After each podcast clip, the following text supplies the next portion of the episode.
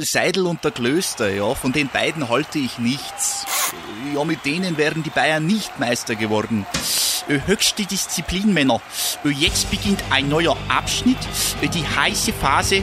Jetzt geht's los. Faktlos, der Fußballpodcast mit Seidel und Klöster auf meinsportpodcast.de. Uh. Weißt du, was mir da gerade einfällt? Ich habe eigentlich schon lange nicht mehr gefreestylt über ein Intro. Wird mal wieder Zeit. Dann go for it.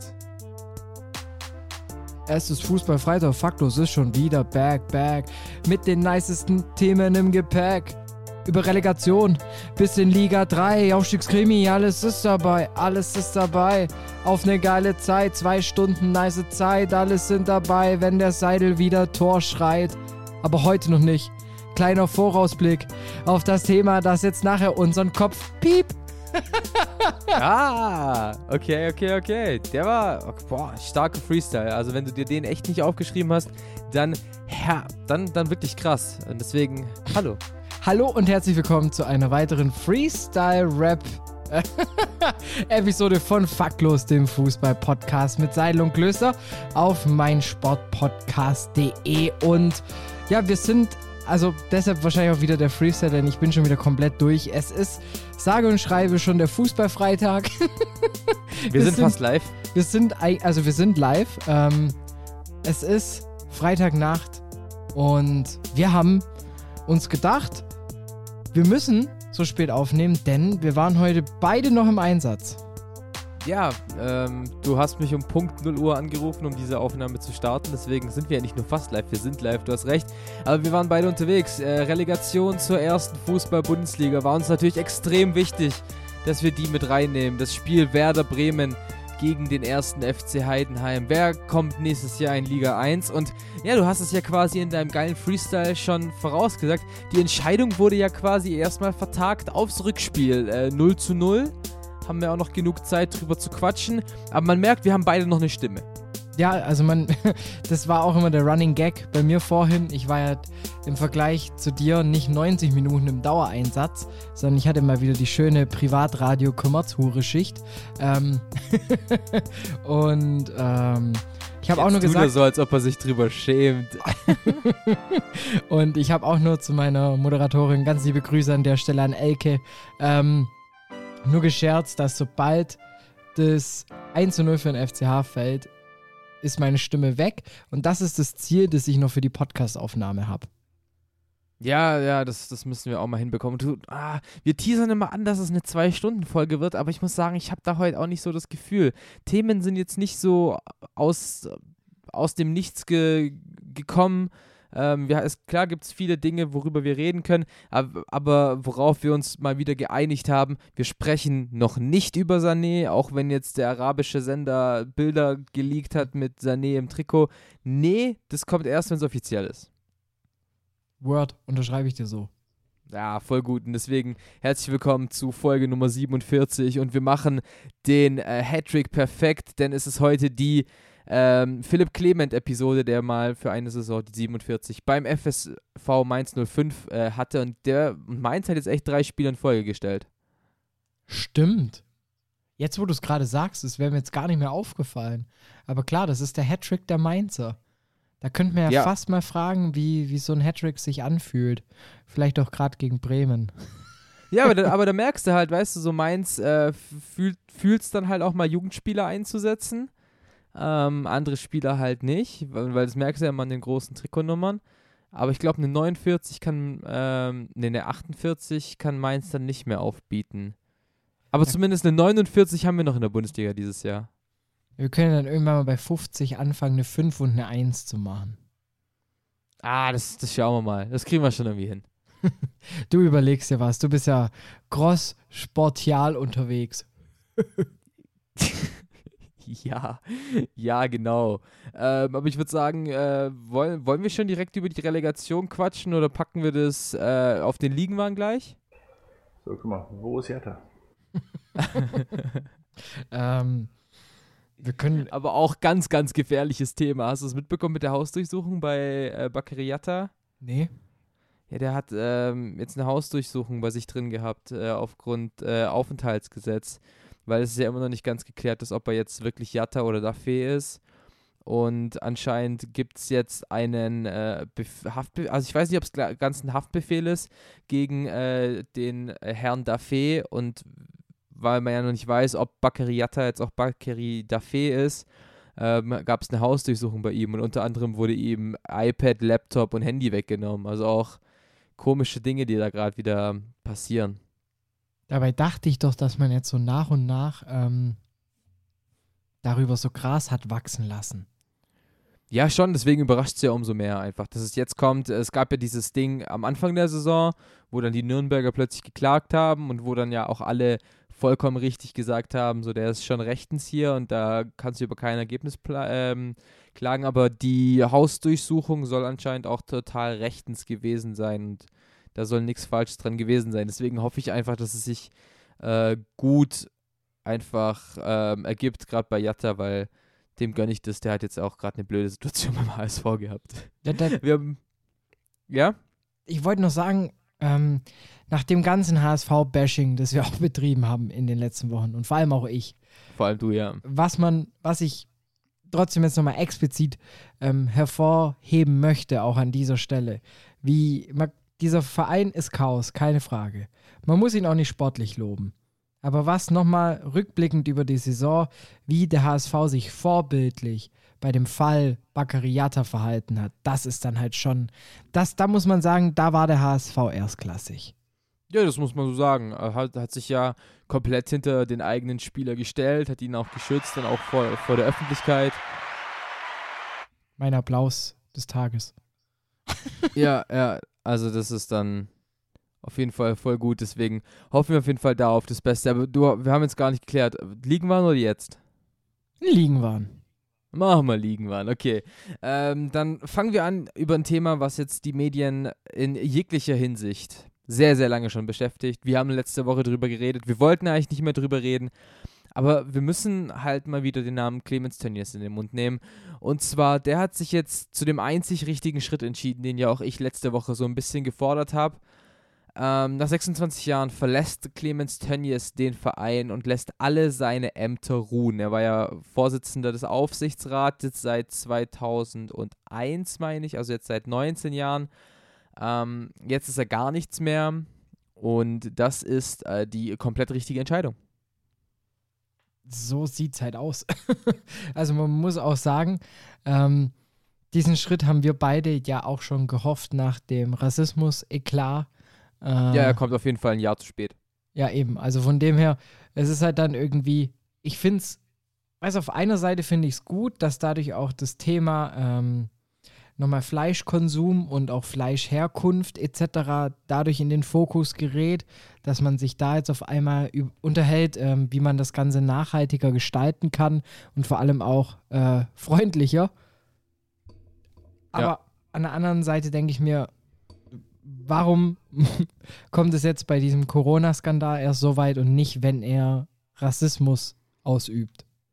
Ja, jetzt, jetzt kam halt auch einfach alles zusammen und jetzt war er auch nie, einfach nicht mehr tragbar. Also, wenn, wenn, du halt schaust, ähm, das war ja eine Sache, die ich ja damals am Anfang der Saison noch gar nicht beachtet hat, wenn du checkst, wer überhaupt in diesem Ehrenrat sitzt, der ja beschlossen hat, dass er nur suspendiert wird für eine gewisse Zeit. Das sind ja alles Berater von ihm, die für seine Firma arbeiten und jetzt im Ehrenrat sitzen. Also hat er ja quasi einfach sich selbst den Zu, äh, Zuspruch geholt. Und jetzt gab es ja halt auch wirklich Demonstrationen vor dem letzten Bundesligaspiel gegen den SC Freiburg. Ähm, da hat auch gerade eine Ex-Aufsichtsrat mit Mitsitzerin, ich weiß nicht, wie man das sagt, äh, das sehr, sehr nach vorne gepusht. Der Journalist Hubertus Koch, ähm, den man vom y YouTuber Y-Kollektiv vielleicht kennt, ähm, hat, war, hat sich da auch sehr hingegengesetzt und muss man dann auch einfach so sagen, äh, Clemens Tönnies war auch einfach ganz objektiv gesehen nicht mehr tragbar, vor allem bei den ganzen Krisen, die der, F die der FCH, die der FC Schalke sonst noch hat. Was ich halt da nicht verstehe, warum sich dann Uli Hoeneß hinter ihn stellt. Ja, es ist, kommen ja beide vom, vom gleichen Zug so ein bisschen. Ähm, beides äh, sehr viel mit mit Fleisch gemacht. Ich glaube, Uli Hoeneß wollte einfach kein böses Blut lassen, sondern halt sagen, ja gut, 18 Jahre war die Arbeit ja gut, die er gemacht hat und dann halt ein Jahr scheiße. Aber das ist es ja auch nicht, wenn du überlegst, wie er Rudi Assauer aus dem Verein geekelt hat.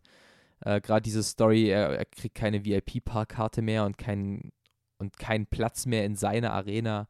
So eine Sachen war es da halt einfach. Die Clemens Tönnies niemals so wirklich als einen sympathischen Menschen auf Schalke haben dastehen lassen.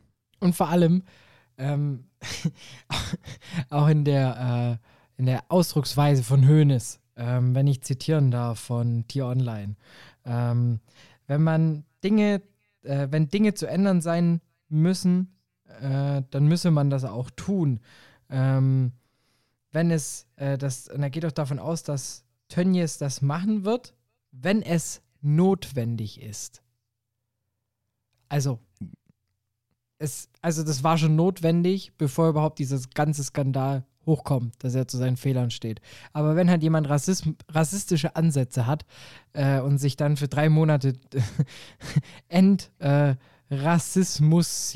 lässt, äh, indem er einfach des Stadion fernbleibt, weiß ich jetzt auch nicht so ganz, ob das damals ja schon die richtige Lösung war. Von dem her, ich bin einfach nur froh, dass der FC Schalke sich dazu entschlossen hat, sich auch getraut hat, ähm, und natürlich da auch den, den Fananliegen einfach auch entsprochen hat. Ja, das stimmt. Ja, voll. Ähm, die, die Fans haben da halt auch einfach auch gut gepusht und sogar den Corona-Abstand gehalten. Also da muss man dann halt auch wirklich sagen, Props an die äh, FC Schalke 04-Fans. Ähm, und ja, allgemein, Änderungen beim FC Schalke, kommen wir eigentlich auch gleich auf das nächste Thema. Ein Thema, was ja auch jetzt die Woche so sehr gut gefüllt hat. Und zwar gab es ja jetzt die Pressekonferenz. Man kann sie ja schon wirklich als legendär bezeichnen, was da ähm, am Mittwoch auf Schalke passiert ist, wie, wie die die Zukunft gestalten wollen auf Schalke, ist ja schon äh, sehr, sehr interessant. Ich sage da nur Gehaltsgrenze. Ja, ein Salary Cap. Und das finde ich dann wiederum eine sehr, sehr innovative und fortschrittliche Idee. Ähm, das Problem ist halt, solange du der einzige Verein bist, der das macht, ist es halt eher kontraproduktiv. Ja gut, aber es geht ja jetzt gerade einfach darum, Schalke hat wieder fast 200 Millionen Euro Schulden. Ähm, gerade kommt kaum Geld rein. Gott sei Dank hat äh, Gazprom gesagt, auch ohne Tönnies werden wir weiterhin sponsern, aber letztendlich ist es halt trotzdem die Sache, äh, du hast Schulden, du musst dir diesen Salary Cap aufbinden, sonst holst du halt wieder Spieler wie Rahman oder Kabak bei aller ihrer sportlichen Qualität, aber du kannst dir einfach nicht erlauben, 25 Millionen Euro für zwei Spieler auszugeben, wenn du nicht mal europäisch spielst. Ja. Und genau das ist halt das Ding. Und das hat Schalke in den letzten Jahren viel zu oft gemacht und ständig gemacht. Und deswegen jetzt, okay, wir gehen auf die Knappenschmiede. Wir sagen ganz offen und ehrlich, wir schaffen es nicht mehr nach Europa. Das ist nicht mehr unser Ziel. Jetzt geht es darum, junge Spieler zu entwickeln und diesen Verein halt erstmal zu stabilisieren. Und da muss ich dann sagen, okay, da scheinen sich Alex Jobs, der Marketingvorstand, Jochen Schneider, der für die sportliche ähm, zuständig ist, und halt David Wagner sich halt wirklich Gedanken gemacht zu haben und sagen dann jetzt halt einfach, okay, Schalke ist jetzt halt erstmal drei, vier Jahre Trash, aber diesmal wisst ihr wenigstens vorher schon, dass ihr Trash seid. Und eine Sache, die auch noch sehr cool ist, der FC Schalke meldet eine Frauenmannschaft an. Ja, geile Sache. Starten jetzt mal in der Kreisklasse, ne? Ja, also die müssen wirklich the long way up. Bin ich mal gespannt, wie lange es da dauert. Aber ich glaube, das ist ja auch so einfach. Verstehe mich nicht falsch, aber ich glaube, es ist halt auch einfach wieder gute Miene zum bösen Spiel. Weil auf der anderen Seite haben sie die Basketballabteilung abgemeldet, weil die zu viel Geld gefressen hat. Ähm, Thema Ausgliederung ist jetzt ja schon wieder raus. Äh, bin ich relativ. Ich weiß, ich muss ehrlich sagen, ich weiß nicht, wie ich zum Thema Ausgliederung stehe. Du hattest ja, du hattest ja das gleiche Ding schon bei dir beim, beim VfB. Ähm, wie stehst du da mittlerweile dazu? Das Witzige ist, es kommt ja eigentlich an sich erst noch auf. Ähm, wenn man muss sagen, der Kader war für die zweite Liga gut gerüstet, aber da war ja nicht nur das Geld durch die Ausgliederung da, ähm, sondern ich, das, das ist so ein Prozess, der sich, glaube ich, auch erst nach so drei, vier Jahren dann so langsam abzeichnet, ob sowas Sinn macht. Ich, ja, es, es ist halt immer so, ich, ich sehe halt immer den kompletten Verein und denke mir, warum sollte jetzt eine äh, Tischtennismannschaft zum Beispiel, eine Volleyballmannschaft nicht davon profitieren, dass man einen Bundesligisten hat? Ja, ja. Das finde ich halt immer so, also da geht halt so ein bisschen, finde ich, der, also eine, so ein Sportsgedanke der Solidarität, der geht mir dadurch halt ein bisschen verloren. Die andere Frage ist, wenn du konkurrenzfähig sein willst, langfristig gesehen, führt halt meist kein Schritt dran vorbei. Da muss man einfach nur auch Borussia Mönchengladbach loben, weil das ist der einzige Vorreiter, wie man es konzernunabhängig machen kann. Ja, das stimmt. Das ist halt allgemein immer ein sehr, sehr zweischneidiges Schwert und das ist halt, ähm, deswegen kannst du es halt so echt schwer sagen. Wie du sagst, Props an, an die Borussia, die macht es wirklich überragend. Aber ich glaube halt im Endeffekt ist es dann, wird dieses EV dann doch zu sehr romantisiert, weil im, Endeffekt kann sich trotzdem jeder Borussia Dortmund-Fan, jeder FC Bayern-Fan trotzdem noch genauso mit der Mannschaft und mit dem Verein identifizieren, wie es davor der Fall war. Deswegen. Das ist ja öfters so, wenn so Sachen roman, also wenn, wenn Sachen bewusst romantisiert werden.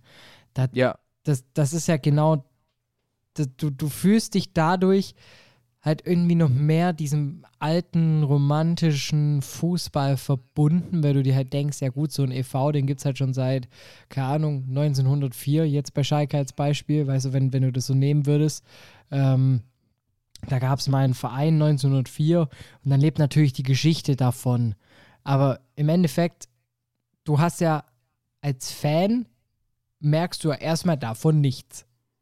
Richtig, Sondern richtig. Für dich ist es, also eigentlich als nur so als neutraler, also nicht, ja gut, neutral ist da schwer zu sagen, als Sympathisant eines Vereins, sagen wir es mal so, ähm, möchtest du ja natürlich deinen Verein über einen gewissen Zeitraum äh, Zeitraum erfolgreich spielen sehen, im besten Fall europäisch. Und ja. dafür brauchst du Geld, weil du brauchst einen Kader.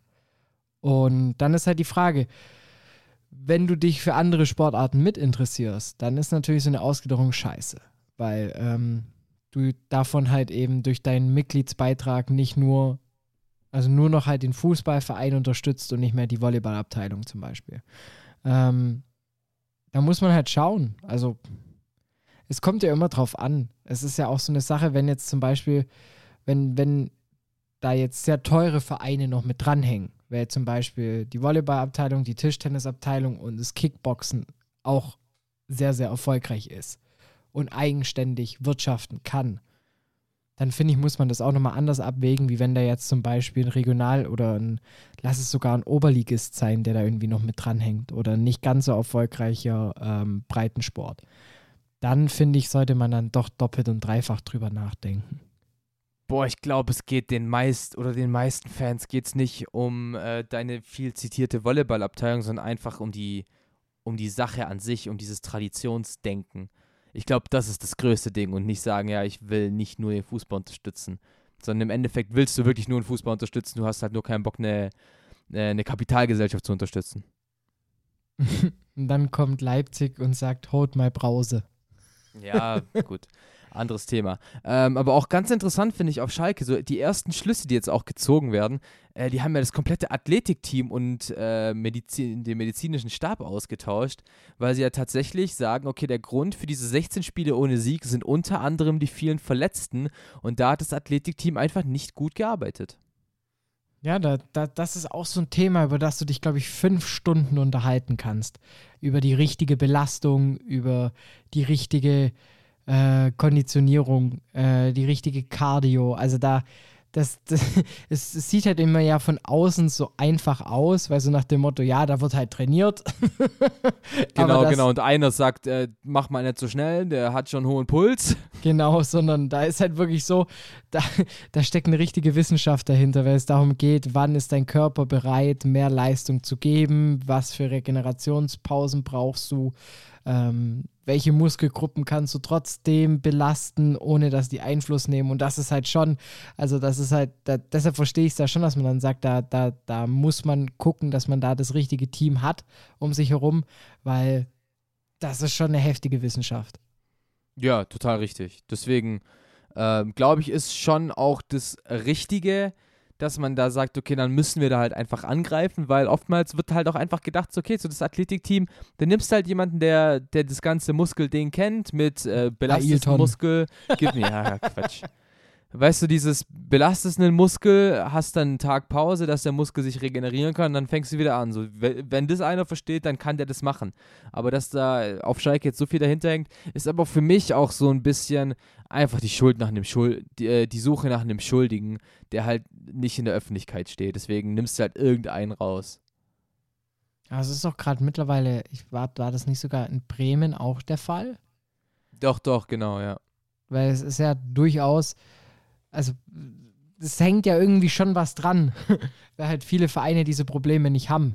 Oder nicht Ja, ja, so aber, aber, zu aber zu sagen, wir haben wegen dir 16 Spiele in Folge nicht gewonnen, das ist halt dann einfach zu, zu sehr verstecken, meiner Meinung nach. Ja, gut, das stimmt. Also das jetzt daran nur festzumachen, klar, das ist, das ist schwach. Aber dass es durchaus mit einem Faktor sein kann, kann schon sein. Ja, ja, da, da, da gebe ich dir komplett recht. Finde ich, find ich auch genauso. Vor allem ja auch im Kopf. Also das ist ja nicht nur das, was, also die, die, die heftigste Kondition brauchst du ja auch in der Konzentration. Gerade auch im Leistungssport. Und ähm, wenn du nicht die richtige Ausdauer hast oder halt nicht auf dem richtigen Level gerade bist, wo du sein müsstest, dann merkst du halt, dann passieren dir so Sachen wie zum Beispiel beim Hamburger SV, dass du halt dann einfach in der 90. irgendwann mal zittrig wirst und halt nicht mehr die richtigen Entscheidungen triffst, weil du platt bist. Ja, mental ist, ist ein ganz, ganz. Der Kopf ist mit der wichtigste Muskel, in, de- oder das Gehirn ist in dem Fall mit der wichtigste Muskel, den ein Sportler braucht. Du musst halt klar im Kopf sein, um deine Aktion, die du mit dem Körper ausführen kannst, einfach klar ausführen zu können. Ähm, deswegen auch ein sehr, sehr interessantes Thema. Wir sind heute richtig philosophisch am Start. Ich wollte gerade sagen, die Sportphilosophen on air. Voll. Dann gib Lassen mir Sie mal. die- Dann Lass gib, in die Pause gehen. gib mir lieber mal vorher noch einen Netzfund. Der faktlos Netzfund. Und eigentlich habe ich überlegt, mein Netzfund als, als äh, in die sonstiges Rubrik zu packen. Aber dachte ich mir, nee, komm, das ist mein Netzfund. Nämlich Leeds United hat wieder zugeschlagen. Nachdem wir letzte Woche ja schon hatten, einer der Pub-Fans in der, in, im Leeds-Stadion war, Osama bin drin, hat es jetzt äh, der Tiger King persönlich, Joe Exotic, geschafft, als Zuschauer äh, bei Leeds United aufzutreten. Auch da hat quasi keiner der Ordner gecheckt. Okay, das ist gerade Joe Exotic, der Tiger King im Publikum. Mein Netzfund der Woche. Bis gleich. Bis gleich. Schatz, ich bin neu verliebt. Was? Drüben. Das ist er. Aber das ist ein Auto. Ja, eben. Mit ihm habe ich alles richtig gemacht. Wunschauto einfach kaufen, verkaufen oder leasen. Bei Autoscout24. Alles richtig gemacht.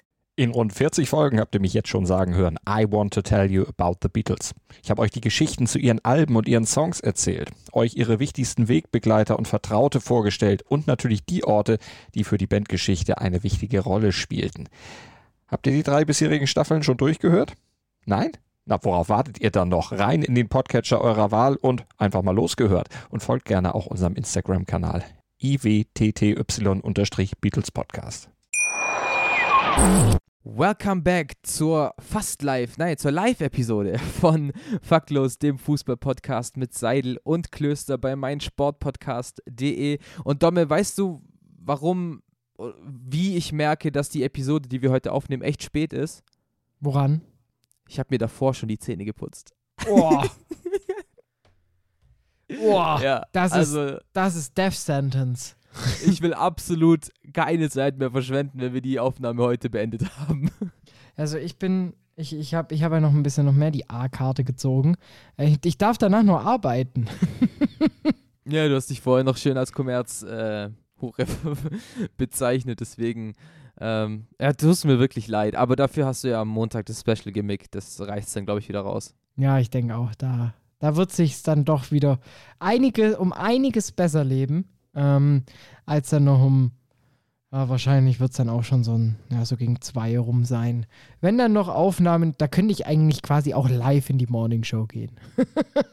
Ja, das könnte das könnt tatsächlich sein. Ich bin gespannt, ähm, wie das Spiel am Montag ausgeht und ob ich denn irgendwie aus Heidenheim abgeholt werden muss.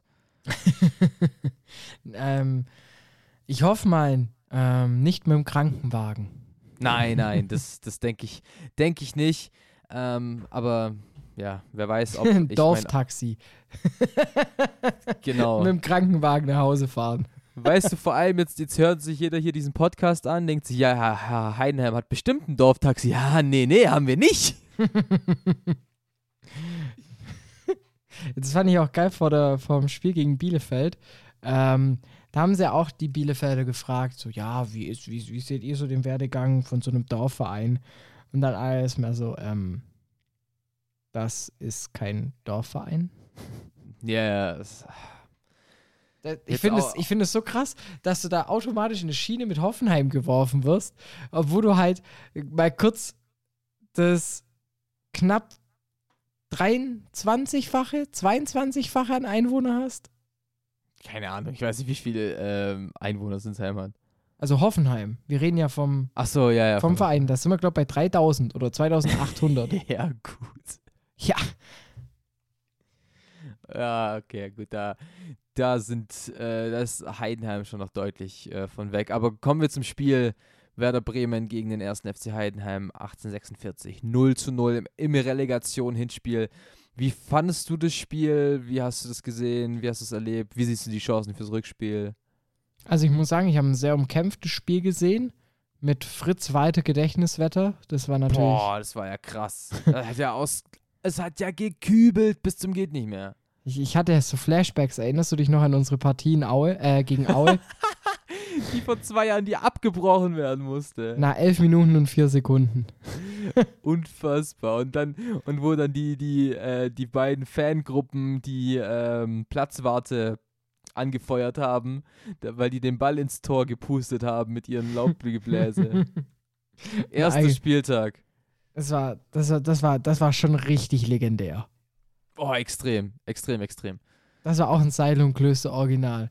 Ähm, in, in dem Moment ist auch die, die LAN-Buchse von dem La Laptop kaputt gegangen, weil ich zu schnell das Kabel rausgezogen habe. dann haben wir noch Müllsäcke bekommen, dass wir wenigstens die Technik abdecken können. Ähm, und der zurück zum Spiel ähm, gestern. Ähm, und, und da muss ich sagen, ich hatte über 90 Minuten nicht den Eindruck, dass Bremen dieses Spiel gewinnen will.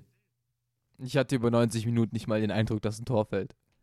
Ja, gut, in der, in der, wenn dann in der Nachspiel, also erst kommt die gelb-rote Karte, wo ich mir schon gedacht habe, boah, hm, why not? Dann auf einmal rutscht Müller der Ball durch, Boah, ey. dass der Mano Busch noch auf der Linie klären musste. Da dachte ich mir, das darf jetzt nicht wahr sein. Ja, aber das war ja auch so typisch Bremen. Die kommen dann ja nicht mal zu dem richtigen Torschuss. Ja, Also Tor ist leer und du, du schaffst es nicht, dann irgendwie als Bittenkurt einfach mal luppen, so, weißt du? und dann kommt auf einmal Beermann in der Nachspielzeit nochmal zum Kopfball und setzt das Ding hauchzart am linken Pfosten vorbei. Ja, ja, das, das, das wäre der Lucky Punch und das wäre das berühmte Heidenheimer Schlussglück, das wir ja schon aus äh, anderen Spielen wie zweimal gegen den HSV kennen zum Beispiel. Aber ansonsten gebe ich, gebe ich dir voll recht. Das Spiel war allgemein sehr fahrig. Also es war so ein bisschen, Heidenheim wollte halt einfach nicht 3-0 verlieren wie gegen Bielefeld. Wollte sich auswärts halt einfach nicht so doof anstellen. Ähm, und Bremen hat, hat sich gedacht, so scheiße, wir müssen ja das Spiel machen. Äh, wie sollen wir das hinbekommen? Die haben ja nichts auf die Reihe bekommen und ich gebe dir da voll recht. Du kannst ja jetzt über 90 Minuten nicht mal eine 50-prozentige Torchance irgendwie verzeichnen. Äh, Ich weiß nicht, ob Kevin Müller einmal wirklich den Ball abprallen musste. So. Ja, ich glaube, nach einer Ecke kam mal vom linken 16er Rand im zweiten Durchgang, so um die 80. Minute in Abschluss. Von Bartels. Ja, von Finn Bartels. Der hat den dann einmal flach gespielt, den konnte Kevin Müller aber festhalten. Das hat er gut gemacht. Aber ansonsten, also hat mich Bremen richtig, richtig enttäuscht. Also, dass Heidenheim so spielen wird, gut gestaffelt, wirklich gut verteidigt. Also von vornherein dieses, Frank Schmidt ist ja bekannt für sein Pressing erst ab der Mittellinie, aber dann halt wirklich im Team und dann zusammen. Also nicht wirklich Pressing, aber das funktioniert und das hat geklappt und Bremen ist damit absolut nicht klargekommen. Wenn ich mir überlege, ich, ich, würd, ich will nicht wissen, wie viel Ballkontakte Niklas Moisander hatte. Auf jeden Fall zwei mit Griesbeck. Ja, und das halt zwei verdiente gelbe Karten, gelb und gelb gibt, gibt gelb-rot, aber über Griesbeck müssten wir auch sprechen. Glück gehabt, ne, mit der Handsituation. Ja. Gehört dazu. Felix Zweier war eh schon immer mein Lieblingsschiri. Vor allem dann irgendwie auch, vor allem da ist dann auch wieder VAR at its best. Das darf nicht überprüft werden, weil es nicht im Strafraum ist und somit keine spielentscheidende Situation. Denke ich mir auch. Come on, bruv. Im Endeffekt nehme ich es mit. Also Ja, ich ich, habe hab schon Panik bekommen, dachte mir schon, na gut, ähm, was willst du machen? Es, es war noch immer Jod gegangen. Und ähm, da muss ich aber sagen, so gerade so danach, also wenn ich jetzt so die Phase nehme, Minute 15 bis Minute 32, 33, da hat halt Heidenheim einfach mal das Spiel gemacht. Ja, ja, kann, kann man schon sagen. Und äh, war halt auch immer, wenn Heidenheim mal das Spiel gemacht hat, wenn sie versucht haben, nach vorne zu spielen, war das immer gefährlicher als das, was die Bremer aufs Spiel gebracht haben. Da kam halt auch nichts. Und, und man muss ja auch sagen, Frank Schmidt hat ja mit der Aufstellung echt unfassbar überrascht. Also, dass dann halt plötzlich ein 19-jähriger Kevin Sessa spielt, dass dann Maurice Multhaupt spielt und dann halt Schnatterer, Leipertz auf der Bank sitzen, Kerschbaumer, Mohr, alle, alle Spieler, die ich eher erwartet hätte. Das war schon sehr mutig, aber Kevin Sessa unfassbar gutes Spiel gemacht. Dem hätte ich es auch gegönnt, dass sein Schuss, den er verzogen hat, dass der reingegangen wäre. Ähm, als er sich durchgetankt hat, mal schön alle stehen lassen hat, habe ich mir schon gedacht, oh, holst dir, holst dir, war sein erster Pflichtspieleinsatz von Beginn an überhaupt in dieser Saison. Und Ja. ähm, auch als ich die Aufstellung gesehen habe, dachte ich mir, geil, Frank Schmidt probiert was und ich glaube, ich habe es auch verstanden. Ja, voll. Und es, es ist ja auch im Endeffekt aufgegangen. Ich glaube, äh, Kofeld war da schon auch ein bisschen, bisschen überrascht von. Der war ja allgemein sehr, sehr heiß an der Seitenlinie. Wenn ich mir überlege, es gab irgendwie nach zwei Minuten einen Einwurf für Heidenheim und es hat Kofeld komplett anders gesehen, ist richtig auf den vierten Offiziellen draufgegangen. Dachte ich mir auch so, okay. Hat ja nochmal mit Füllkrug, hast du das noch gesehen am Ende vom Spiel, den hat er sich noch am Kragen gepackt. Ich glaube andersrum. Ich glaube, Füllkrug hat sich bei Kofeld beschwert, dass er ihn so früh rausgenommen hat. Und dann hat er ja mal kurz ihn zurechtgewiesen und gesagt, Junge, Junge, du machst das, was ich hier sag. und wenn ich sag, du gehst jetzt raus, weil du halt vorne auch nichts auf die Reihe bringst und nach zwei Minuten schon das dümmste Fall auf Erden machst, Ja! dann musst du halt Platz machen. Ja, ich glaube halt, dieses Füllkrug ist halt einfach noch nicht fit für 90 Minuten.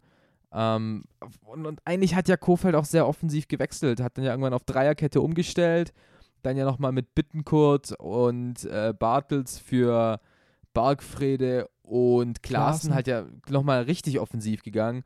Aber es ist halt überhaupt nicht aufgegangen, weil Bremen einfach keine Struktur hatte im Spiel nach vorne.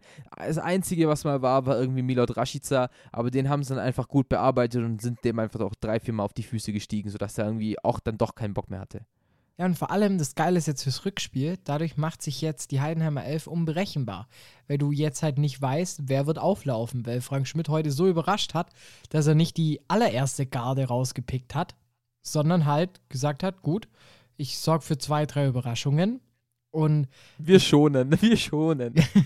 und ich glaube halt schon, dass das eine Waffe sein kann fürs Rückspiel, weil du weißt jetzt nicht, spielt dann Schnatterer zum Beispiel vom Beginn, wird Multhaupt nochmal starten, was passiert mit Leipertz und somit stehen so ein paar Fragen im Raum, auf die sich halt Werder auch nicht langfristig drauf einstellen kann. Und dadurch bringst du, glaube ich, schon die, die, die Elf von der Weser so ein bisschen in Verwirrung.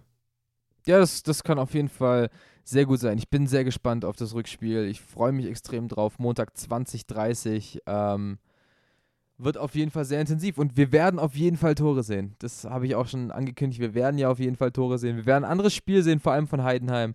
Ähm, weil was die zu Hause aufs Feld bringen, ist dann ja echt nochmal eine ganz andere Klasse, als was, was auswärts, was die auswärts zum Stande sind. Ansonsten ähm, brauchen wir eigentlich gar nicht groß über die letzten beiden Spieltage sprechen, sowohl in Liga 1 als auch Liga 2. Es ist eigentlich alles beim Alten geblieben, halt außer, dass es Düsseldorf jetzt erwischt hat, anstatt den Werderanern. Wir waren ja eigentlich beide dagegen, hätten ja beide gedacht, äh, dass Düsseldorf nicht so gegen Union Berlin untergeht, aber dann alles in allem halt doch ein verdienter Abstieg.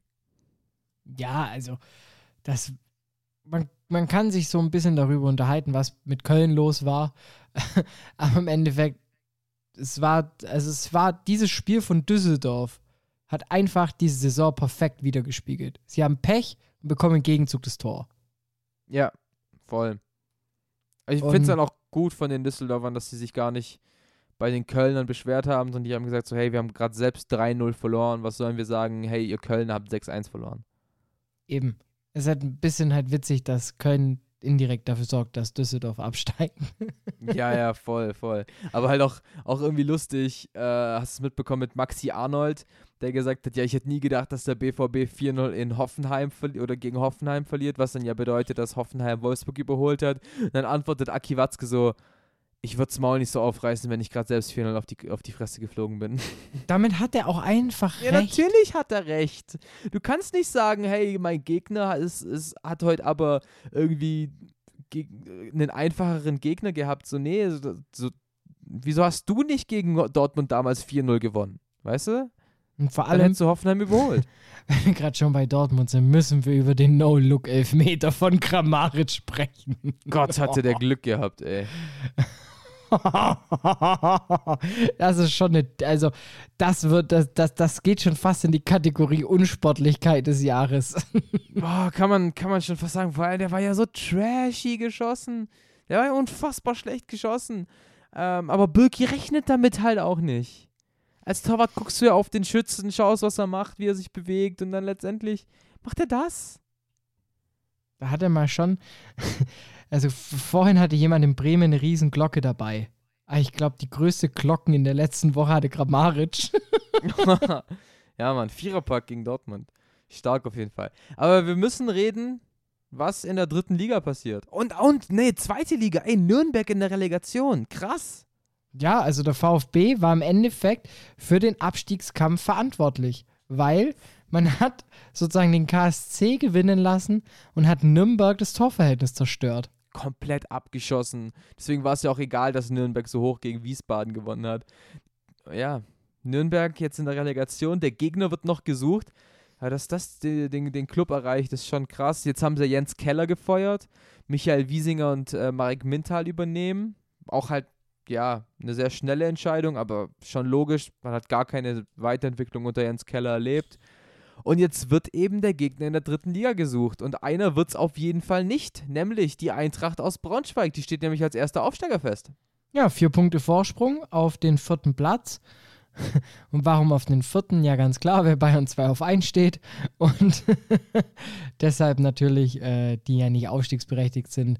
Für alle, die wissen wollen, warum, machen jetzt Pause, gehen auf die letzte Folge. Und ähm, äh, völlig völlig zu Recht, cool. Mich freut es für Braunschweig. Sehr sympathische Jungs. Ganz liebe Grüße ans Fanradio-Team da vor Ort. Ähm, vor allem, vor allem nach der Saison letztes Jahr, wo die sich ja echt am letzten Spieltag noch gerettet haben. Das ist schon, das ist ja schon fast der Paderborn-Flavor. Ja, so ein bisschen, so ein bisschen. Aber letztes Jahr war ja schon noch, war ja schon intensiv auf jeden Fall. Und dann dieses Jahr gut in die Saison gekommen. Ähm, unter Christian Flütmann ja noch als Trainer, dann zwischenzeitlich ein richtiges Tief gehabt, nach Corona hat wieder voll aufgedreht. Jetzt mit Marco Antwerpen als Trainer. Also haben sich das auf jeden Fall verdient. Und deshalb auch Glückwunsch da an Braunschweig. Und der letzte Spieltag in der dritten Liga am Wochenende, der hat es jetzt auch nochmal in sich. Denn zum Beispiel gibt es da diese brisante Partie, wo es auch um sehr, sehr viel geht, zwischen dem TSV 1860 München und Ingolstadt, weil Gut, die 60er haben es nicht mehr in der eigenen Hand. Dafür kommt es auch noch drauf an, was Duisburg und Rostock, äh, Rostock machen. Die haben jetzt auch vermeintlich einfachere Gegner. Aber nehmen wir mal an, wenn die beiden ihr Spiel verlieren und die 60er gewinnen, dann ziehen die noch an Ingolstadt vorbei. Ja, das, das ist natürlich vor allem möglich. Ähm, allgemein, es geht ja in neun von den zehn Spielen geht es ja halt wirklich noch um ganz, ganz viel. Deswegen schauen wir natürlich auch nach unten. Auch wie ich finde, hättest du mir das vor der Saison gesagt, hätte ich mit den Augen gerunzelt. Preußen Münster steigt in die vierte Liga ab. Ähm, ich glaube, wir sind uns beide ein, einig. Der Kader ist eigentlich viel zu stark dafür, um Regionalliga zu spielen. Aber ja, wer nach 37 Spieltagen unterm Strich steht, steht da halt auch verdient.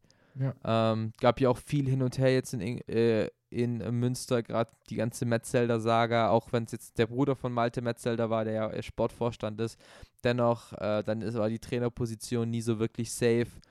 Ähm, ja, Preußen Münster steigt ab. Jetzt wird eben noch der letzte Absteiger gesucht und es wird sich entscheiden zwischen Chemnitz, die zu Hause gegen Rostock spielen, und äh, Zwickau, die ein Auswärtsspiel gegen Mannheim haben, für die es wiederum um nichts mehr geht. Nee, haben es auf der, auf der Zielgeraden ist dann ein bisschen die Puste ausgegangen bei Mannheim. Gefühlt vor zweimal, äh, zweimal Winter, äh, Wimpernschlag äh, zurück Da waren die irgendwie noch auf dem Tabellenplatz 2. und dann gab es die Niederlage gegen Bayern 2 und ab da war dann die Sache fast schon geritzt. Da ging gar nichts mehr zusammen. Ähm, und ich finde es ein bisschen schade, weil ich gerne Mannheim in der zweiten Liga gesehen hätte. Äh, Ja. Denn falls der FCA die Relegation nicht schafft, wäre es halt ein Safe-Verkäufer für ein Auswärtsspiel. Ähm, und Ingolstadt ähm, ist natürlich immer mal für einen Fehler in der Akkreditierung gut. äh, Sage ich als Domme Klöster. Und was man sagen kann, Würzburg spielt auch im schlechtesten Fall Relegation. Ja, was, was Würzburg vor allem nach Corona gespielt hat, ist unfassbar stark. Ähm, ich habe ich es nicht erwartet, weil blicken wir halt auch wieder auf den Kader, ist dieser Kader halt nicht so stark, um wirklich auf ähm, Platz 3 zu stehen. Aber Michael Schiele macht da einfach einen unfassbar starken Job. Jetzt geht es gegen Halle am letzten Spieltag, die sich dann halt äh, jetzt noch gerettet haben am 37. Spieltag und nächstes Jahr auf jeden Fall noch dritte Liga spielen. Ähm, aber irgendwie auch eine coole Sache, wenn Würzburg dann ins zweite Jahr, zweite Liga geht, nachdem sie ja in der Saison, jetzt lass mich lügen, 17, 18 schon dort gespielt haben. Da habe ich Nein, keine, 16, 16, 16 17. da habe ich 16, keine 17. guten Erinnerungen. Auf gar keinen Fall. Aber ähm, dritte Liga, sehr, sehr spannend. Äh, ich würde sagen, lass uns zum Topspiel kommen. Ja, gerne. Seidel und Klöster bestimmen das Topspiel der Woche. War ja, ähm, Mach's Ja. kurz und schmerzlos. reden wir nicht drüber. Wir haben beide ganz viel Hoffnung in die AS Roma gesteckt und der AC Mailand hat uns da Lügen gestraft und hat das Spiel mit 2 zu 0 gegen Rom gewonnen. Wir haben beide auf die Roma getippt, das heißt keine Punkte für uns, weiterhin plus 7 für mich. Ähm, und unser neues Topspiel ist natürlich, wie könnte es denn anders sein, das Pokalfinale am Samstag, Bayer Leverkusen gegen den FC Bayern. Tippen wir jetzt den Spielstand nach 90 Minuten oder inklusive eventuell Verlängerung und Elfmeterschießen? Das äh, kannst du machen, wie du willst. Lass uns es festlegen auf 90 Minuten. Weil sobald jemand jetzt sagt 5 zu 4 nach Elfmeterschießen, dann ist halt der andere gleich irgendwie mehr am Arsch.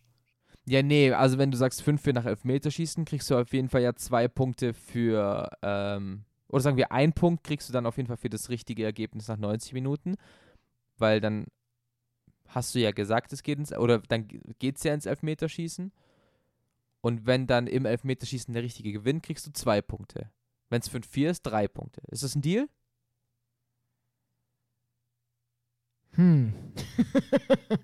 Nee, wenn du sagst, es geht ins Elfmeterschießen, dann hast du ja, dann hast du zwei Punkte safe. Wenn Ja, ich da das Ergebnis richtig tippe, dann gibt es noch mal ein Pünktchen oben drauf. Na, machen, machen wir so. Wenn du sagst, äh, nach Elfmeterschießen hast du zwei Punkte safe, wenn du den Sieger richtig tippst, drei Punkte safe und wenn du das Ergebnis richtig, Punkt, äh, richtig kriegst, kriegst du sogar vier Punkte diesmal. Okay. Äh, deswegen, die Vorzeichen sind klar, der Meister gegen den Fünftplatzierten. Wobei ich finde es ganz geil, was Rudi Völler nach dem Spiel gesagt hat. Wir können immer noch in die Champions League kommen, wenn wir die Europa League gewinnen. Und das ist halt so das Verrückte, dadurch, dass die europäischen äh, internationalen Wettbewerbe gerade halt unterbrochen sind, dass du halt noch nicht mal wirklich einen Schlussstrich ziehen kannst oder die Saison. Ja. Vor allem dann auch irgendwie Frankfurt hat jetzt vier Wochen Urlaub, um dann das Rückspiel gegen Basel zu spielen, was sie 3-0 verloren haben, wo sie das Hinspiel 3-0 verloren haben. ja, das ist halt bitter. Vor allem jetzt Voll. Bayern dürfte sich jetzt als Meister feiern, eventuell auch als Pokalsieger. Dann wartest du und dann kommst du irgendwann mal zum Rückspiel gegen Chelsea. ja, ja. Wo du halt auch denkst, ey komm, das ist doch durch, wir haben 3-0 gewonnen, was wollt ihr denn jetzt noch? das stimmt. Vor allem, wir haben 3-0 in Chelsea gewonnen. Ich glaube auch, dass da ist der Chaos gegessen. Aber jetzt dein Tipp. Boah. Also, jetzt ist wieder die Frage, tippe ich jetzt nach meinem Herzen oder tippe ich nach meinem Verstand? Du liegst äh, mit sieben Punkten hinten. Ich würde den Verstand wählen. Dann gehe ich mit einem 3 zu 1 für die Bayern. Ah, ich gehe mit dem 3-0 für die Bayern. Sind wir uns immerhin einig. Ja, ja. Das, das wird was. Okay, dann hast du jetzt noch was für mich, bevor wir in die zweite Pause gehen. Ja, ähm, du warst jetzt gerade bei mir weg, aber ich glaube, ich weiß, worauf du hinausspielen möchtest. Ja. Der Artikel der Woche. Der kommt bei mir diese Woche ähm, passend zum Relegationsjahr jetzt muss man ja schon sagen, Kracher ähm, nach dem Hinspiel äh, von Elf Freunde. Ein Interview mit dem Capitano der Heidenheimer, Marc Schnatterer. Und der Titel des Interviews ist einfach legendär. Hast du es gesehen? Ja, das war aber schon vor dem Bayern-Spiel, das Interview. Damals letztes Jahr. Ach, okay. Dann wird es Ja. halt gerepostet. Aber das ist okay. Ich haue mir auch mal einen Döner rein.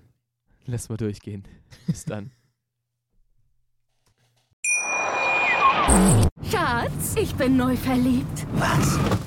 Drüben. Das ist er. Aber das ist ein Auto. Ja, eben. Mit ihm habe ich alles richtig gemacht. Wunschauto einfach kaufen, verkaufen oder leasen. Bei Autoscout24. Alles richtig gemacht. Hallihallo und herzlich willkommen zurück zu Faktlos, dem Fußball-Podcast mit Seidel und Klöster. Und das Schöne ist, wenn man nach 46 Folgen als Podcastmacher immer noch nicht weiß, wann man einsetzt, Real Talk. Shoutouts gehen raus an Ilya Gruev, Co- Co-Trainer von Werder Bremen. Ich bin manchmal froh, dass wir auch keine Outtakes aufzeichnen. Ah, das hätte schon, aber ja, okay. Stimmt. Die meisten Outtakes sind nämlich äh, als äh, Episode hochgeladen. Der letzte Outtake war Folge 45. True. Nein, Folge 45 war gut, das war die Arne-Episode. Stimmt, Dann, wir sind ja- 46. Wir sind bei 47 ja jetzt. ja, ja, das vergisst du die ganze Zeit. Ja, das ist, weil ich, weil ich, weil es halt falsch benannt habe, weil ich einen, einen Rechtschreibfehler drin habe. Äh, ist bei mir die letzte, die richtig geschrieben war, die äh, 45. Die Episode. Aber wir, wir sind jetzt in der Post-Rechtschreibfehler-Ära. ich brauche jemanden zum Blame. So sieht's nämlich aus. Aber es ist endlich wieder was zurück und wir haben sehr lange drauf gewartet. Ah, wir sind offiziell im Juli. Es ist äh, am Fußballfreitag der 3. Juli, wenn ich mich nicht täusche. Das heißt, das Transferfenster ist wieder auf. Spieler werden verabschiedet, Spieler werden neu geholt. Es ist wieder Zeit für Transferquatsch.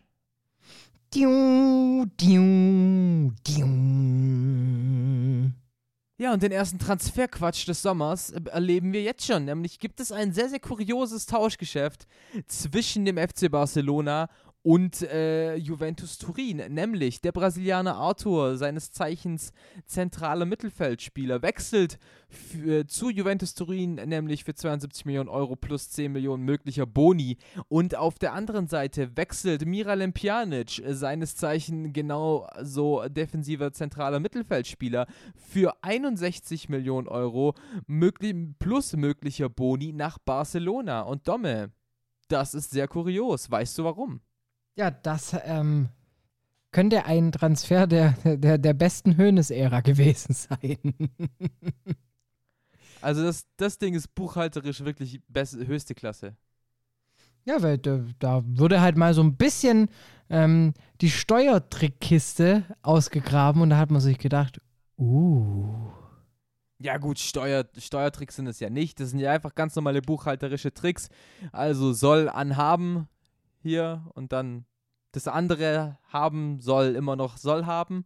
Ähm, ich hoffe, du weißt Bescheid. Bist ja auch ein kleiner BWLer, ne? ähm, nee, es, es lässt sich tatsächlich ganz, ganz einfach erklären. Nämlich beide Teams haben gesagt, okay, unsere Bilanzen sehen dieses Jahr nicht so gut aus und Financial Fair Play würde uns ein bisschen kicken. Aber äh, wenn wir jetzt einfach einen Spieler verkaufen, können wir das direkt in den Gewinn einbuchen. Wenn wir aber den Spieler kaufen, können wir den auf Raten kaufen. Und genau so machen es beide Teams. Das heißt, die wechseln quasi die Spieler. Barcelona hat dadurch 10 Millionen Euro mehr, aber können jetzt halt die Schulden, die sie haben, durch die 70 Millionen Euro für Arthur tilgen. Und das Geld, was sie für Pjanic ausgeben, das ist jetzt halt gestaffelt in sechs Jahre. Geiler Deal. Muss man halt schon sagen. Also ich habe ich hab mir ganz, ganz viel ähm, äh, gelesen, äh, darüber gelesen, da hat es auch irgendwas mit zu tun, wie ein Spieler in der Bilanz von einem Club abgeschrieben wird. Nämlich, da nimmst du die Transfersumme, dann die Anzahl an Jahren, die er im, ähm, im Vertrag hat und das ist dann die Abschreibesumme. So war es zum Beispiel bei Pjanic, den haben sie damals geholt für, ein und für, für ich glaube, 50 Millionen damals, hat einen Vierjahresvertrag gehabt. Das heißt, du kannst ähm, eben knapp 12,5 Millionen pro Jahr abschreiben. Dann hat er nach zwei Jahren aber wieder einen neuen Vertrag unterschrieben und dann hast du das neu abschreiben können und das ist, das ist wirklich mathematische Kunst. Am geilsten finde ich ja wieder Und du schreibst Episode falsch. Episode. ja, ähm, man muss Prioritäten setzen. Und meine liegt ganz klar in der Beschriftung meiner Dateien auf meinem lokalen Rechner. Ähm, aber was ich halt wieder geil finde, ja. typisch Spanien, ähm, die Ausstiegsklausel. Einfach mal entspannte 400 Millionen. für einen 31-jährigen zentralen Mittelfeldspieler. Da, danke dafür, danke für nichts. Das ist also die, diese Regel, dass in Spanien Ausstiegsklausel herrschen müssen, ist halt auch so. Und also, klar gibst du dann jemandem eine Ausstiegsklausel, aber halt irgendeine. Ja, du sagst jetzt so, ja, wir geben dir jetzt eine, die eh keiner zieht und dann kannst du wenigstens deinen Vertrag erfüllen. 400 Millionen. ja, da, da, da hat sogar Jeff Bezos mal kurz für zwei Sekunden nicht in sein wahrscheinlich Picasso-Gemälde reingeguckt. Ja, ja. Warum auch immer er das sonst tun sollte. Wer der reich ist. ich glaube, wenn man, also warum hängt man sich zum Beispiel einen Perserteppich an die Wand? So. I, I don't get the point. Außer halt so, ey, ich bin reich, ich guck mir das jetzt an. Ja, ja, gut. Also Wandteppich verstehe ich gar nicht zum Beispiel. Also Ey, Wand, Wandteppich ist echt strange. Warum? Nimm doch einfach Tapete, wie jeder andere Mensch auch. ja, oder leg halt den dann hin. Nimm halt den Teppich dafür, wo der eigentlich, für was der eigentlich produziert wurde, so. Dass du auf Parkett einigermaßen im Stealth-Modus laufen kannst. Ja, das ist schon eine geile Funktion von dem Teppich, ne? Aber so dieses an der Wand ist nicht so, macht der nicht so gut. Das ist wie wenn ich, keine Ahnung, wenn ich Kyle Walker ins Tor stelle. Ja, Mann, wahrscheinlich woll, will sich, äh, wollen sich alle Leute, die einen äh, teuren Teppich an die Wand hängen wollen, nicht, dass Neymar, sich, Neymar einfach kommt und sich hinlegt.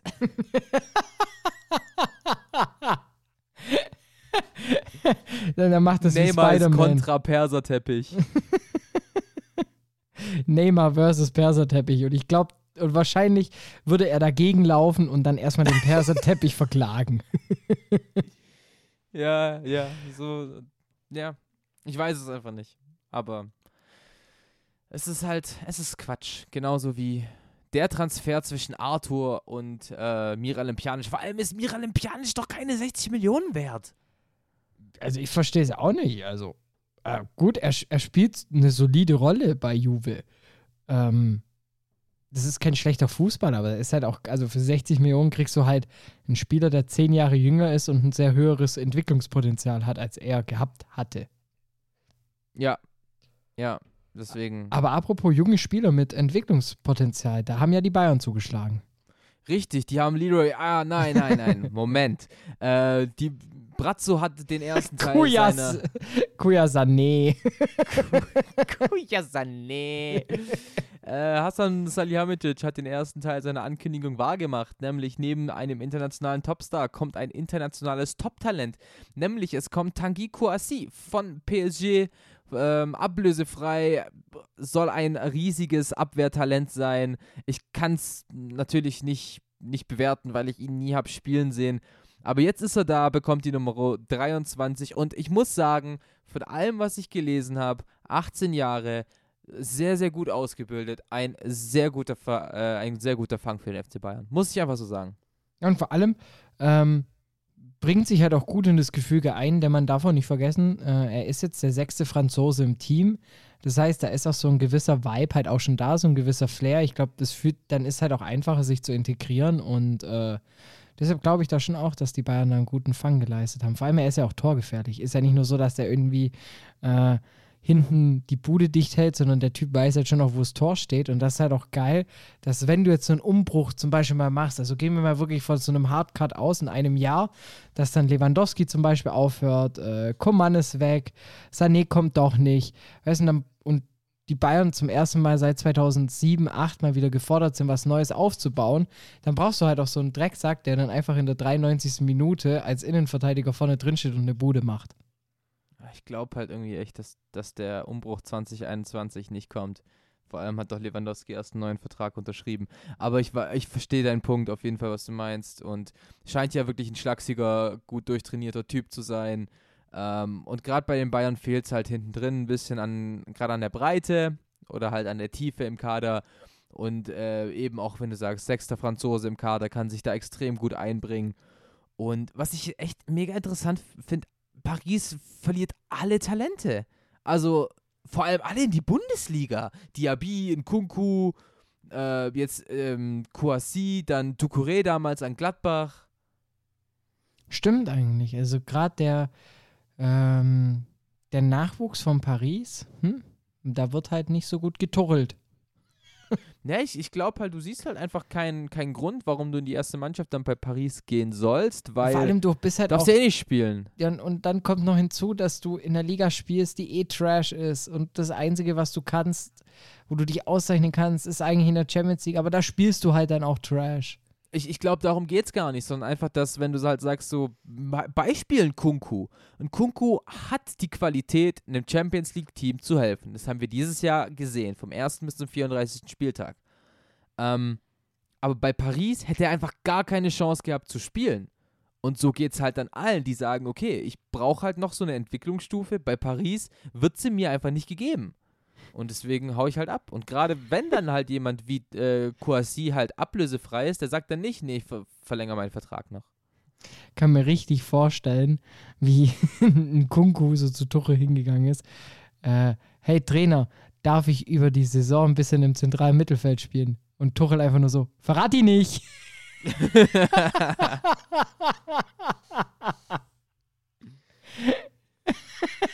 das kann natürlich sein. Ah, Ferrati auch so ein geiler Spieler. 1,12 groß, aber halt irgendwie schon so eine feste Größe. Vor allem Zweikampfstark, das geht mir nicht runter. schon da, ja. Und es gibt jahrelang bei Paris. Das ist so, der, der ist so klein, aber zeitgleich so ein robuster, defensiver Spieler mit natürlich äh, Hauptstärke auf 8. Äh, aber trotzdem, das ist, das ist schon bemerkenswert. Ja, da finde ich dann ist halt auch klar, dass du an so jemanden nicht vorbeikommst, weil der macht halt einfach seinen Job seit Jahren einfach souverän. Ja, aber zum Beispiel, wenn ich mir überlege, Paris hat keine gute Innenverteidigung, da hast du ähm, Thiago Silva und du, nee, Kim. Thiago, Thiago Silva geht jetzt im Sommer. Du hast Marquinhos und du hast oh, Kim Pembe. Kim Pembe, genau. Und Tilo Kehrer, aber sorry, Tilo Kehrer, komm. ähm, also wahrscheinlich ist dann auch einfach die Stimmung bei PSG einfach nicht so geil. Ich glaube, das macht dann auch einfach keinen kein Spaß, da zu spielen. Und ja, wie gesagt, ähm, Thiago Silva verlässt den Verein im Sommer, sein Vertrag wird nicht verlängert und der von Edinson Cavani genauso wenig. Man kann halt sagen, was man will, aber Di Maria, Ibrahimovic, Cavani war halt einfach Zucker. Ja, war. Haben die überhaupt zusammengespielt jemals? Ja, haben Ja. die, haben die. Stimmt, stimmt. Ähm, Ist aber, glaube ich, jetzt auch schon fünf Jahre her. ja, ja, die Maria kam 2015 zu Paris, stimmt. Ja. Also Ja, das, ja. das, das, das sah halt, das sah Paris noch richtig böse aus. Also da waren sie wirklich noch so ein Löwe und jetzt ist halt eher so, so eine Katze in so einem Löwenkostüm, weil so manchmal ziehen sie es an, manchmal lassen sie es auch aus. Ja, ich, ich bin halt- halt auch, ich bin halt auch einfach kein Fan von PSG.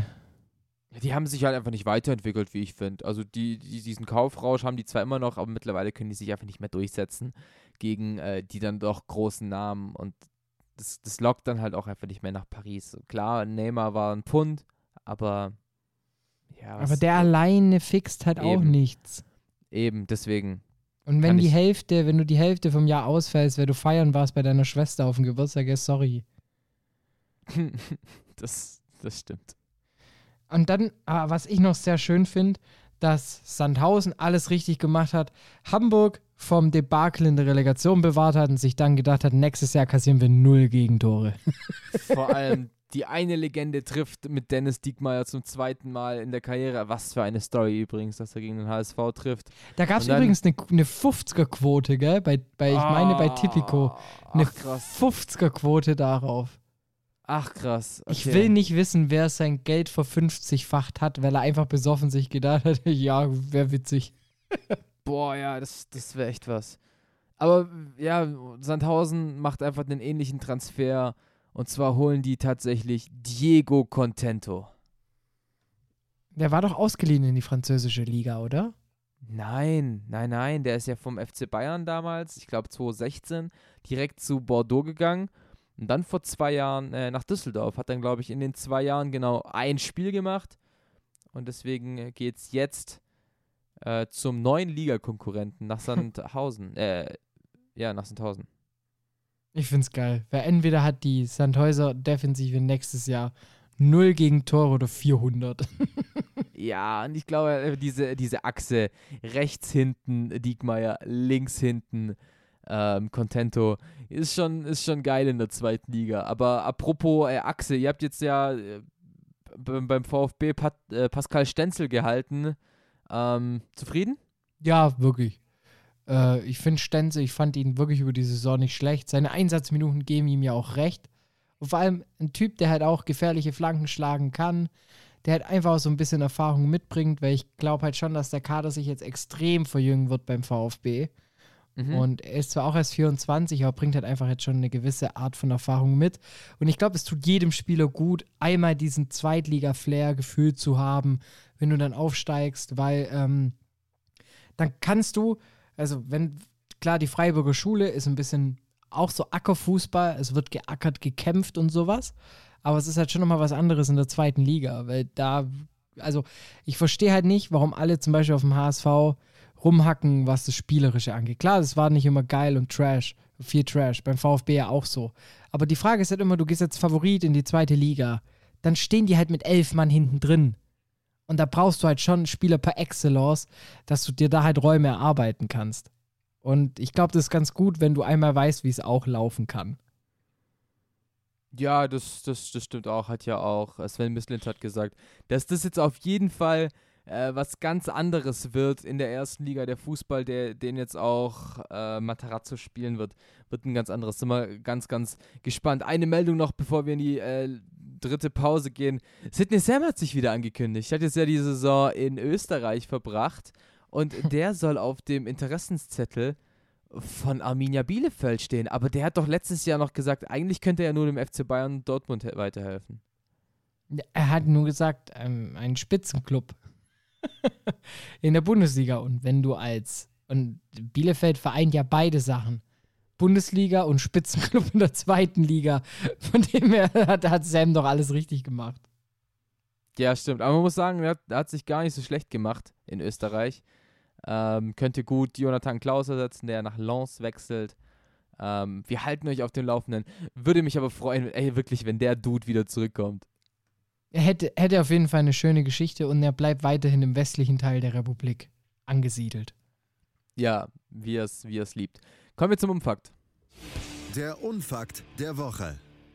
Und ich, und ich dränge da gerade so ein bisschen drauf, weil äh, mein Unfakt hat nämlich was mit Arminia Bielefeld zu tun. Ich habe einen äh, sehr netten Fakt gefunden, nämlich Arminia Bielefeld hat in der Vereinsgeschichte mehr Tore des Monats geschossen, nämlich 10, als Tor des Monat, Tore des Monats kassiert, nämlich nur 8.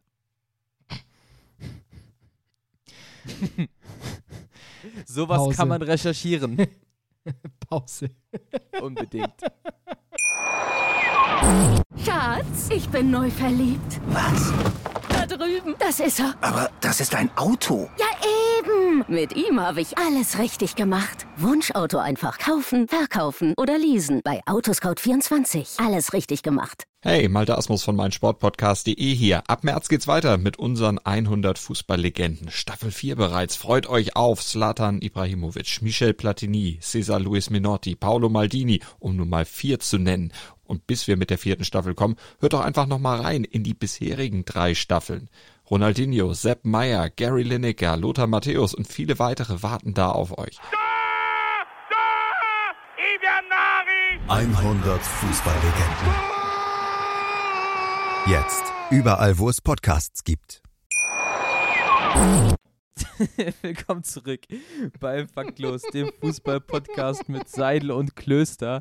Und dass wir ein bisschen, bisschen äh, parallel sind mit unseren Spuren, zählt Dom hier immer ein. Und das hat er gerade wirklich bilingual gemacht. Und das war wirklich sehr, sehr, sehr, sehr gut. Hat mich sehr, sehr gefreut. Domi, du bist mein persönliches Tor des Monats. Dankeschön. Ob ich damit schon anderthalb Jahre füllen kann, weiß ich noch nicht.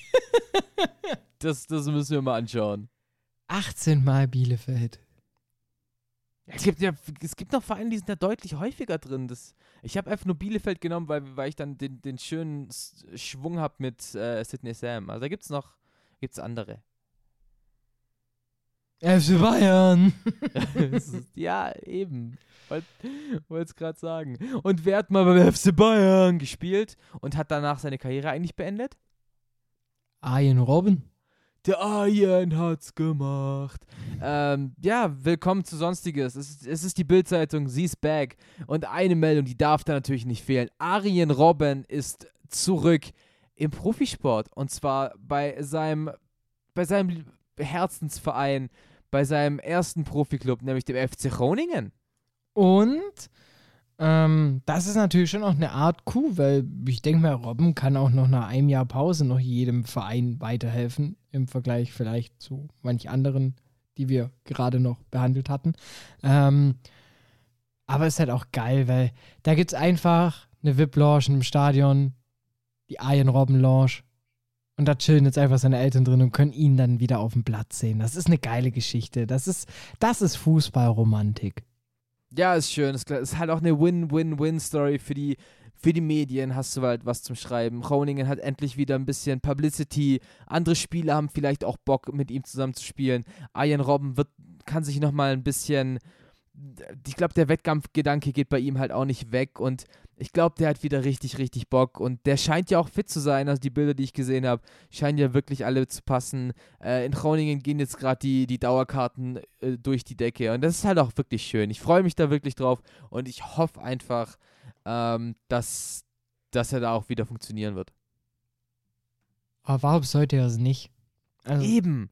Das Eben. ist ja, das ist ja das. Du hast ja eigentlich damit eine Garantie an Land geholt, schön Fußball zumindest über eine gewisse Seite zu bespielen.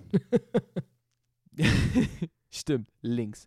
Ähm, nee, ich glaube, der wird, der wird der kompletten, ähm, kompletten Liga gut tun. Der wird dem Verein gut tun. Ich freue mich da halt auch wirklich drauf. Die, die Liga ist ja abgebrochen worden. Groningen hat sich, glaube ich, gerade so in der Liga gehalten, wenn ich ja. mich nicht täusche. Ähm, deswegen nach den schlechten Nachrichten über die Saison jetzt eben dieser Push nach vorne. Und vor allem, ähm, hat nur einen Einjahresvertrag unterschrieben, gell? Ich meine, ja. Er hätte einen Zweijahresvertrag machen können, weil dann haltet euch fest, dann könntet ihr mit Arjen Robben Anstoß spielen. Peng! Nämlich. Wenn jetzt nicht schon 1 Uhr 15 wäre und ich jetzt laut schreien könnte, ohne meine Nachbarn aufzuwecken, dann wäre das gerade ein Freudenschrei des Jahrhunderts geworden. Ja, ja, ja, nämlich der Spieleklassiker ist zurück. Scheiß auf FIFA. Was ist Football Manager? Und warum spielen Leute überhaupt Pro Evolution Soccer? Anstoß 2022 kommt nächstes Jahr in die Läden. Ich bin so hyped. Das, das, wird, das wird richtig, richtig geil. Ähm, Anstoß, ich glaub, Anstoß ja, 3 habe ich gespielt. Ja, Anstoß 2 ist ja dieses legendäre Spiel, was fast alle gespielt haben. Ja, das, ähm, ja klar, klar. Das war da, wo du ein safes Tor hattest, wenn du den Torhüter gefault hast. Ja, und, und du konntest den Schiedsrichter bestechen und als Manager so viel machen und das ist einfach, das ist, und, und, und es war halt einfach so einfach, weißt du so? Weil wenn du Foot, Football Manager spielst, dann hast du da so viel zu tun und, aber das ist, das ist schon geil. Du kannst halt irgendwie alles machen, hast, hast deinen Bildschirm das wird schon sehr, sehr nice. Und ich glaube auch, das Spiel wird richtig durch die Ge Decke gehen. Ja, ich, die ganzen Nostalgiker, die, die jetzt so Mitte, Mitte, so in unserem Alter sind und noch ein bisschen älter sind, ähm, für die ist das ja auch wieder so ein Stück Kindheit und Jugend, die dann auf einmal wieder zurückkommt, so aus dem Nichts. Ja, Mann, ja, Mann, das ist dann richtig geil. es gibt bestimmt auch bald so eine Version für Torhüter. Abstoß. Oder für Schiedsrichter Abpfiff. Oder für Trainer Anschiss.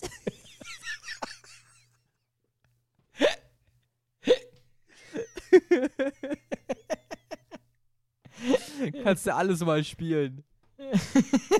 Das ist jetzt so eine Collectors Edition. Stell dir, aber wie geil wäre das bitte so, so ein Videospiel, du bist Schiedsrichter, Anpfiff 2020. Und das Einzige, was du so machst, so, du drückst auf der Tastatur P für Pfiff, F für Foul. und dann wirst du im Endeffekt bewertet von, von IT-Kino und danach geht's in den Club. ja, Mann, ja, ja, Mann. Und dann musst du immer vor Leuten wegrennen, weil die dich jagen. Ist da noch so ein Jump-and-Run-Spiel mit drin einfach. Irgendwo kommen ja so Pilze, die dich größer machen. Wollte gerade sagen. Und es gibt dann so Röhren, die dich transportieren. ja, Mann. Anpfiff Cross Mario. Featuring Doodle Jump. Stimmt. Von horizontaler gehst du ja plötzlich auf vertikale Bewegung. Auch geil. Das würde ich mir auch kaufen. ja, also ich würde mir alles kaufen. Alles. Abstoß, Anstoß. Apropos, wenn wir es doch gerade schon von kaufen haben, hast du eigentlich gewindhorstet? Ich glaube, ich glaube schon. Ich bin mir nicht ganz sicher. Ähm, ich hab, ich bin ja, ich bin ja passionierter Sportler und ich habe mir zwei neue ähm, Fußballshorts gekauft und dann wollte ich die in meinen Schrank einräumen und habe halt da acht andere noch gefunden. das war mein Windhorst der Woche. Stark, stark. Du so? Nee, ich habe noch nicht gewindhorstet. Ich habe letztens. Ja, du hast halt immer noch kein Geld, ne? Ja, jetzt kommt dann hoffentlich bald. Ähm da sieht die Welt wieder anders aus. Dann kann man dann auch mal wieder hin windhorsten. Aber ich habe mir wirklich keinen unnötigen Ramsch gekauft. Also ich bin mittlerweile auch so ein bisschen enttäuscht von mir selbst. Mhm. Aber weiß auch nicht. Ich bin irgendwie noch nicht, ich bin noch nicht in Hertha-Stimmung. Ja, ja. Der hat ja jetzt, der hat jetzt ja das Investment wieder fix gemacht. Wir haben es auch die letzten zwei Wochen vergessen zu machen. Aber irgendwie war da ja auch nicht so wirklich was. Vielleicht kommt ja jetzt noch was. Wir sind äh, gespannt, was, was sich da äh, so rausstellt. Ähm, was Leverkusen rausgestellt hat, waren nämlich Pappfiguren von ihrer Mannschaft fürs Pokalfinale. Und die sind jetzt weg. Aktenzeichen XY ungelöst. Heute mit äh, Dani Seidel und Domme Klöster. Und ähm, Zeugenhinweise bitte abgeben bei der zuständigen Polizei. Wichtig ist auch, vielleicht den Harvards aufheben, der könnte mal viel Wert haben. Stimmt, aber nur, aber nur UV, äh, original verpackt, bitte. Und mit Kassenzettel. Double Box. Nee, ähm, komm, also kurz, kurz zur Eingliederung. Äh, es gibt jetzt ja am Samstag so ein komisches Pokalfinale. Und äh, um die Leverkusener Fans in Leverkusen ein bisschen Hype zu machen auf dieses besondere Spiel, hat Leverkusen ähm, sich überlegt, äh, dass wir einfach mal so Pappaufsteller nehmen und die quasi anstatt Plakaten benutzen. Und dann gibt es halt quasi einen lebensgroßen Kai Havertz, der an der Laterne steht und ein Schild hochhebt. Alles natürlich aus Pappe. Davon gab es 75 Stück äh, aus den Bayern-Profis. Ähm, ja, die sind jetzt einfach alle weg. die sind jetzt einfach alle weg. Das ist ja dann, das ist aber halt auch eine Next Level geile Aktion von den Fans oder halt von demjenigen, der es geklaut hat. Ja, unfassbar. Also, wer sich da die überlegt hat, Überlegung hat, also ich glaube, also sind wir ehrlich, einer hat alle geklaut. Glaubst du? Ich glaube, einer hat alle geklaut. Was für ein Auto fährt kann, er dann? ich kann mir nicht vorstellen, dass, dass es mehr als fünf verschiedene Personen waren. Ja. Ich glaube, das wird die Marketingaktion Collectors Edition oder so. Im wahrsten Sinne Collectors Edition. True. Also wenn, keine Ahnung, vielleicht ja ähm, mal in so, in so Bussen mal nachschauen. So bei so einem Autoverleiher, vielleicht ist ja noch so ein, so ein, so ein, so ein halber Harvards da. Würde auch Leverkusen Ja. wahrscheinlich nicht Nein sagen, wenn nach der Saison noch ein halber Harvards da wäre. Wollte ich gerade sagen, das ist, würde die auch sehr, sehr freuen. Äh, Aber ich glaube nichts. Ich glaube, das wird nichts. Also, die Harvards-Zeit ist halt einfach gekommen. Ah! Ich, muss, ich musste unbedingt noch ein schlechtes Wortspiel raushauen. Ich war heute bis jetzt noch trocken. Ja, ja, das stimmt. Ja, hey, du, hey, du, klar, du hast schon einen gebracht, dein Verrati, Verrati. Den fand ich aber gut.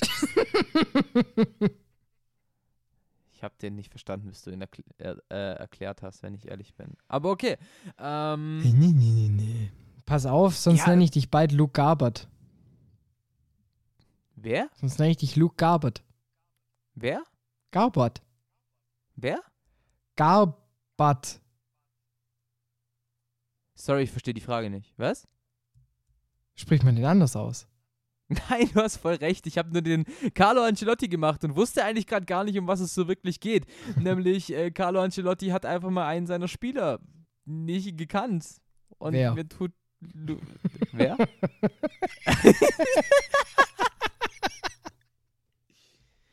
es, ist, es ist halb zwei. Wer? Nee, äh, Carlo Ancelotti wurde gefragt, warum er denn den äh, Vertrag von Luke Garbett auslaufen hat lassen. Wer? Denn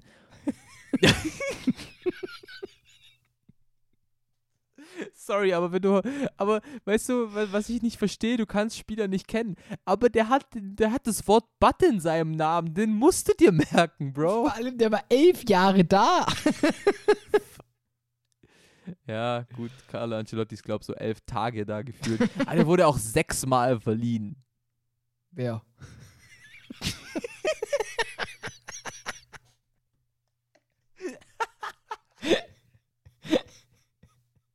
Ich glaube, das wird der neue Running Gag. Welcher? Wer?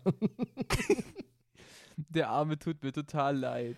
Vor allem wurde er ja selbst auf Twitter darauf aus, äh, auf, äh, aufmerksam gemacht. Der hat ja äh, getwittert, heute ist mein letzter Tag bei Everton. Ich bedanke mich für schöne elf Jahre, war ein Riesenteil meines Lebens. Und äh, ich habe mich äh, den Club immer stolz präsentiert und dann hat einer einfach retweetet die Pressekonferenz von Carlo Ancelotti, wo er gefragt wurde, warum der, Kontrakt, äh, der, der Vertrag von Luke Garbett denn nicht verlängert wurde. Und seine Antwort war, ein, war einfach nur, wo ist Jatta eigentlich? Wer? Ja, gut, man muss auch sagen, man muss ja, ja, es ist schwierig. Wie gesagt, ich glaube, das letzte Mal hat der vor fünf Jahren oder so die Schuhe für, für Everton geschnürt. Ja, Ähm, das ist, also, ja, ganz ehrlich. Deshalb, naja, naja. Klingt auf den, auf den ersten, auf den ersten Ton, äh, klingt es ein bisschen komisch, aber eigentlich kann ich das schon verstehen. Gerade in England hast du ja extrem große Mannschaften. Also frag Frank Lampard, ob er alle seine ausgeliehenen Spieler kennt. Wer? ja, also vor allem, ja, mittlerweile ist ja so, dass jetzt mussten wenigstens auch alle spielen, nachdem ja erstmal die Transfersperre war. Aber wenn du da mal einen, Trainer vor drei Jahren gefragt hättest bei Chelsea, dann der hätte dich gefragt, du, uff, Ja, ist so. ich kenne Ist so. Deswegen. Ich kenne Drogba, spielt er noch? Hä, diese, dieser Lampard ist doch ganz gut. Du Nee. bist Lampard. Sag ich doch. Wo ist eigentlich Gerard? Wer? ist ein geiler Running Gag. Wahrscheinlich so richtig cringe für alle, die zuhören. Aber dafür stehe ich mit meinem Namen.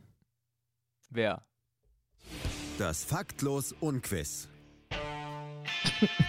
Das war jetzt auch cringe. Ich fand's gut, weil mein letztes Wort war wer, bevor das Faktus Unquiz kam. Ähm, du bist dran. Yes, und ich habe, Fordere mich heraus. ich muss ja zugeben, ich habe dich ja beim letzten Mal schon echt, habe ich, da war ich fies zu dir. Und wie es Höhne schon gesagt hat, man muss zu seinen Fehlern stehen. Und deshalb gibt es jetzt eine einfache Frage. Weil sie Ja, handelt mit dem gespannt. Thema Relegation. Okay. Wer war vor Union Berlin und Fortuna Düsseldorf der letzte Zweitligist, der sich in der Relegation durchgesetzt hat? Und, äh, und du dachtest, die Frage wäre einfach für mich. Hast du es nicht durchgelesen, die Vorschau Nein. vom Arne? Vor allem war es halt, der letzte vor Union Berlin und Fortuna Düsseldorf war ja vor der Relegationsreform, oder nicht? Nee. Oh, okay. Ähm, hast du mir Auswahlmöglichkeiten? Ich dachte jetzt nicht, dass es so weit kommt, aber ich gebe dir einfach. Warte, warte, warte, warte. Sag, sag mir das Ja und ich sag dir, wer es war. 2829. Stimmt, erstes Jahr direkt. Ähm, Nürnberg. Right, boy? Stimmt, stimmt, weil die, 0, weil die 09-10 gegen Augsburg verloren haben, äh, gewonnen haben, als Erstligist. Yes. Zweimal Relegation hintereinander und beides mal als andere, Tabell äh, andere Ligenzugehörigkeit. Genau. Gut Stimmt. so, my friend. Immerhin. Der davor waren es äh, die Kickers im Jahr 9091. Ja, das war ja. Vielleicht noch kurz so zum Ende.